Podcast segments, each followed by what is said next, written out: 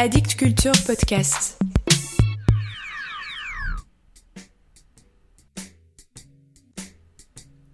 Salut à vous. À votre avis, combien de temps, combien d'années va durer Mort à la poésie? Mort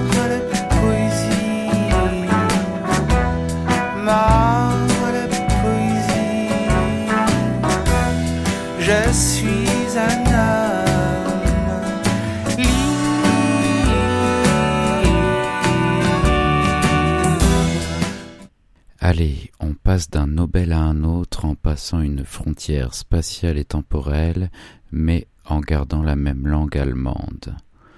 La semaine dernière, je vous parlais de l'allemand Hermann Hesse, prix Nobel de littérature en 1946, et aujourd'hui, c'est l'Autrichien Peter Handke, prix Nobel 2019, qui est à l'honneur. À l'annonce de ce prix le 10 octobre dernier, je me suis demandé si Peter Handke avait écrit de la poésie. Je savais pour les romans, les essais, les films, les pièces de théâtre, mais la poésie, j'ignorais. Il ne m'a pas fallu longtemps pour trouver. Il existe en français un poème de Peter Handke. Un poème de 40 pages, écrit en 1986 publié dans un petit livre vert chez Gallimard, traduit comme beaucoup de livres de l'auteur par George Arthur Goldschmidt.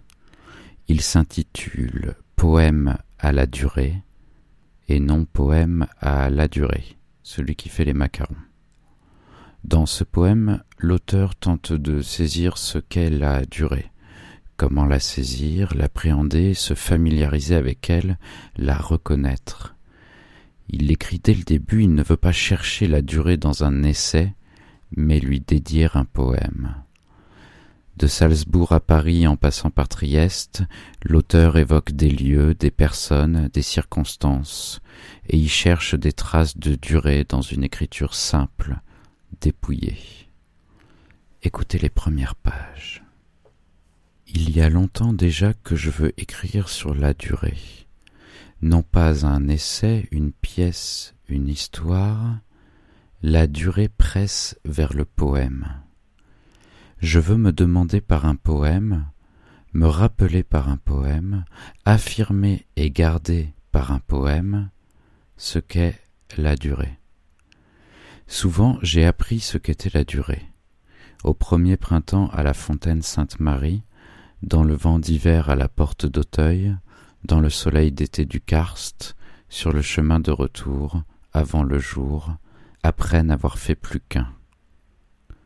Cette durée, Qu'était-elle? Était-elle un laps de temps? Quelque chose de mesurable? Une certitude? Non.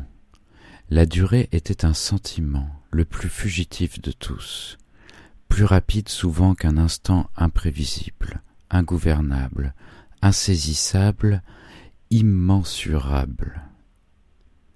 Et pourtant, grâce à elle, J'aurais pu, quel été l'adversaire, lui rire à la figure, le désarmer. J'aurais transformé l'opinion que j'étais un méchant en certitude, il est bon. J'aurais été, s'il y avait un Dieu, son enfant, le temps de sentir la durée. Hier encore, j'ai entendu sur le Wagplatz à Salzbourg, dans la bousculade et le vacarme du marché, une voix, comme venue de l'autre bout de la ville, appelait mon nom. J'ai compris, au même instant que j'avais oublié sur un éventaire le texte du recommencement avec lequel j'étais en route pour la poste. En revenant en courant, j'entendis cette autre voix qui, un quart de siècle plus tôt, dans le silence nocturne d'un quartier extérieur de Graz, depuis l'autre extrémité de la longue rue toute droite, tout aussi prévenante, était venue à ma rencontre comme d'en haut, et j'ai pu alors cerner ce sentiment de la durée. Où dresser l'oreille devient événement, où comprendre devient événement, où être saisi devient événement, où être rattrapé devient événement. Rattrapé par quoi? Par un soleil supplémentaire, par un vent rafraîchissant, par un seul accord sans bruit qui remet en place et unit les sons désaccordés. Voilà pour aujourd'hui. S'il y en a bien une qui s'inscrit dans la durée malgré ses sons désaccordés, c'est la poésie, car dès qu'elle est morte, tout le monde s'écrie Vive la poésie. Poésie.